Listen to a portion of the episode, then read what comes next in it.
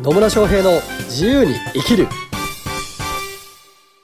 始まりました。始まりました。イエーイ。野村翔平です。マリリンです。今日も野村とマリリンが愉快に楽しく元気よく明るく喋ってきます。なんでなんでなんでそんなさすごいなんでが多かったけど棒読みなんですか？棒読み。棒読みでしたか？うん。そんなことないですよ。めちゃめちゃ感情こもってますよ。いやいやいやいやいやこもってなかったそうですかねまあまあたまにはそういうのもいいかなみたいな。確かにね。はい。はい。というわけでそんなじゃあ棒よ棒読み帳で今日はやっていきますか？ちょっとちょっとつまんなくなるよ 棒読み帳でやれって言われるとまあちょっとちょっときついな。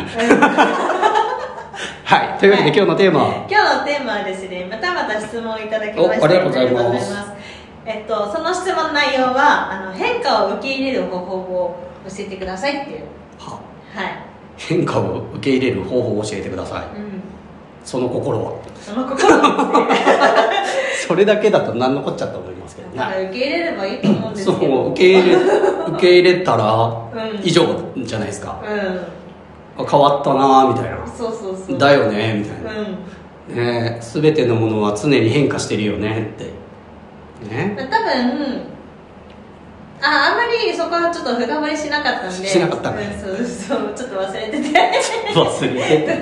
深掘りしなかったんでなんなんとも言えないんですけど、はい。多分自分が例えば、まあ、会社員辞めてはい。起業するってなるのも大きい変化じゃないですか、まあなんかそういう変化とか、うん。そういうなんだろう思考とかきょ多分恐怖だと思うんですよそのうん。変化を受け入れられないっていうので、初め恐怖とか不安だったりとか、うん。まあ、あんまりいいイメージではないところにいると思っていてその人がね。は。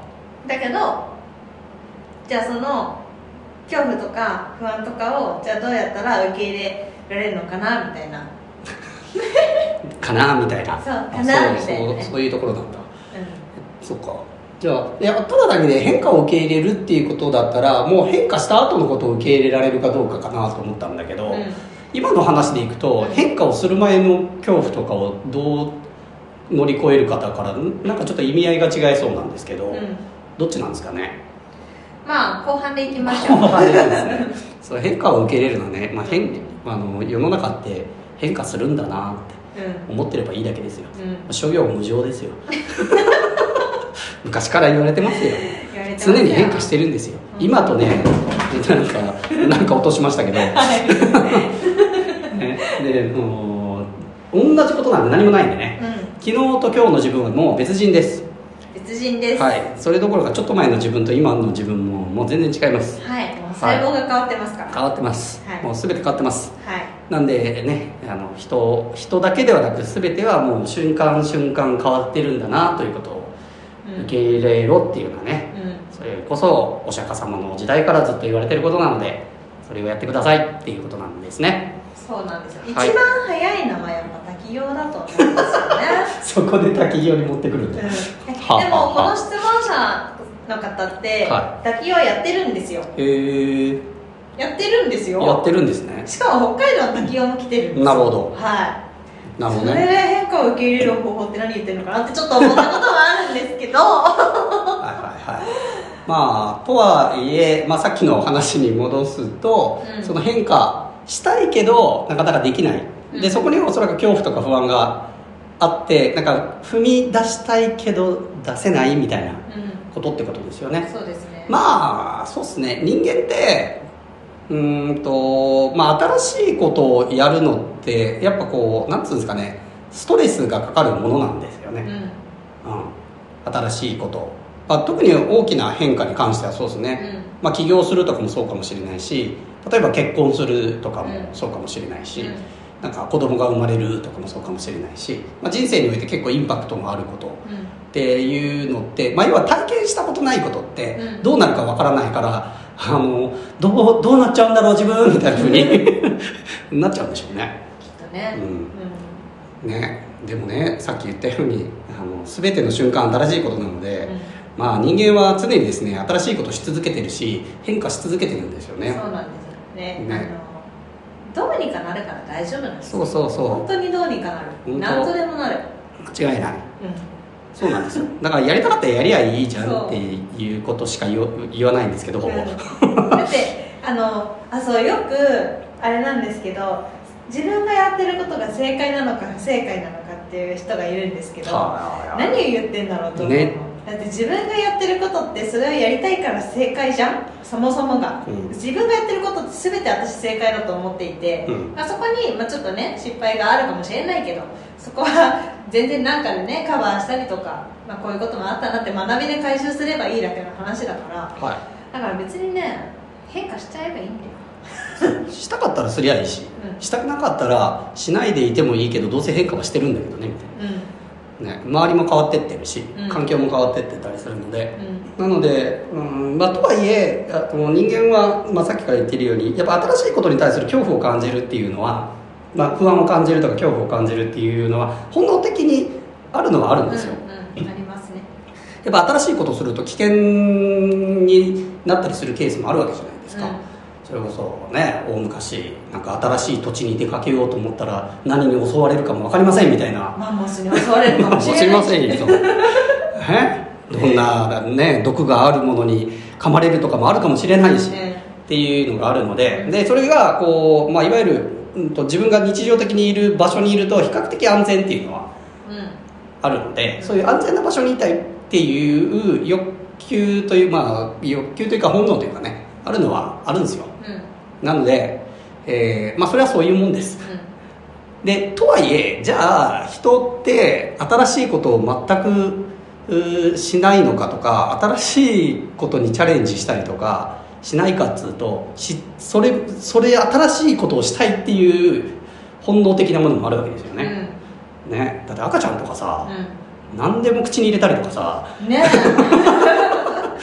なんかいろんなことしてるわけですよ。してますね。そうなんですそう。だからうーんと人間はそのこう両方の本能的な欲求っていうのがあるんですよね。で新しいことにチャレンジしていくまああるいは自分を成長させていく何か切り開いていくっていうのも備わっているので、そうなんです。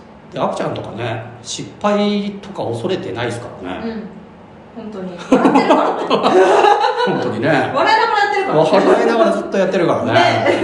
本当ね。まあたまに泣くけどね。うんたまに。ね たまに泣くけど大体でももう泣いてもすぐ忘れてすぐまたやったりするわけですよね。ね本当ねそれがね例えばね寝返りを打とうとして打てない。こんな自分はダメだって思う赤ちゃんはまあいないだろうし。うんいないですね。そんなこと考えてはいはいしようと思ったけどできない自分みたいなもうこんな自分なんてダメなんだみたいなね。ジョーか？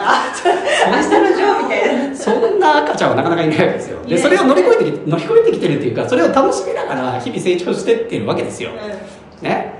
だからまあ人は変化するのも楽しんでいるというか、うん。まあ、そういう生き物でもあるんですよね、ですのでまあやってみりゃいいんじゃないっていう話なだけなんですよ。いや本当そう思いますよ。うん。でね滝行とかもまあでも滝行をやっててもその考え方に取りつかれてるのもまあまあ分野によっても違ったりするんでねあれですけど滝行とかも、まあ、冬の滝行とかってねこれ聞いてる人でやったことない人っていやそんなんやばいっしょって思うじゃないですか、うんうん。ね、頭おかしいんですかって思うじゃないですか、まあ、頭おかしいんですよ。ある意味ねある意味ねそこはまあまあそれでいいんですけど。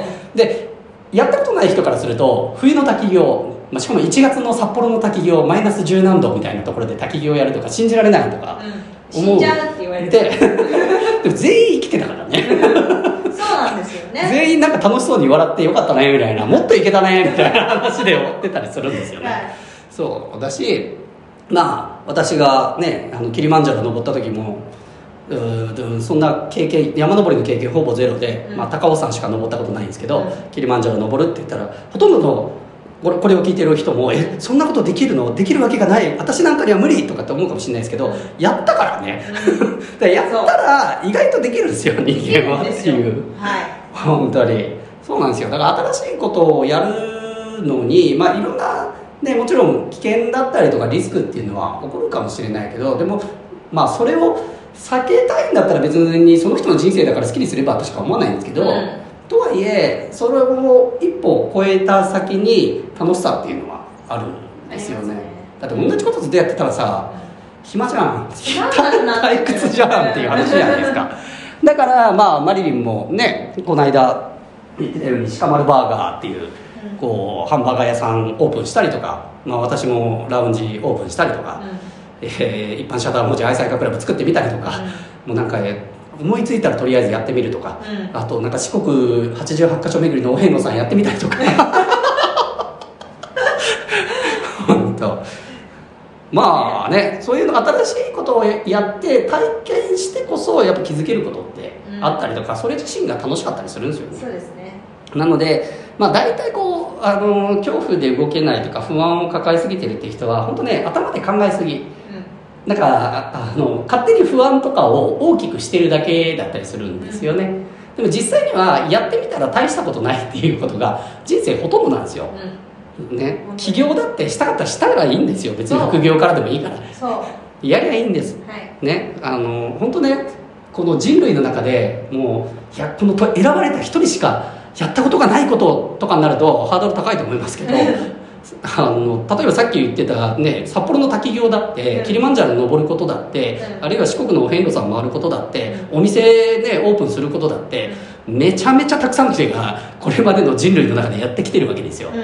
ていうことはほとんどの人できるんですそうですね。ほとんどの人はできる。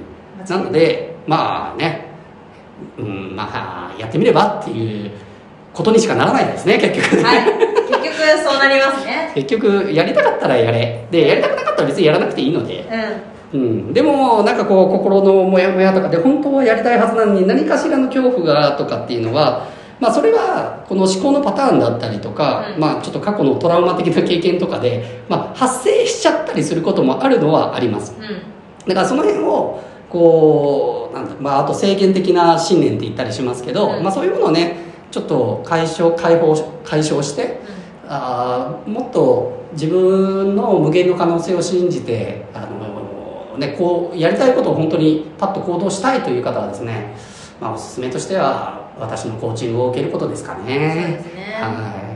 ね、その辺もうやってパッてななるんで、なのでねまあ私じゃなくてもいいですけどね、うん。まあ、そういうこう専門家とかに相談してみるっていうのもいいとは思いますよ。すねなのでまあね私のコーチングだったりとか、まあ、コーチング講座だったりとかね、まあ、コーチング講座はまあたまにしか開かないですけど、うん。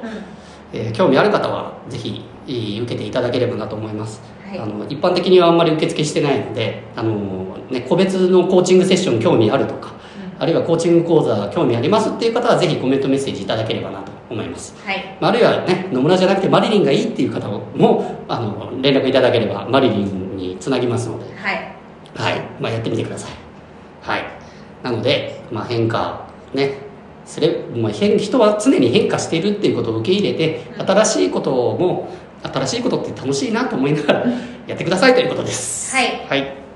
そんな感じで、質問者さんのね、心にどう響いてるかはわかりませんが、まあ、好きに解釈して、好きに生きてください。来てください。はい。というわけで、最後までお聞きいただきありがとうございます。あ。りがとうございます。まあね、疑問とか質問とかコメントなどありましたらコメントメッセージいただければと思います、はい。それではまた次回お会いしましょう。さよなら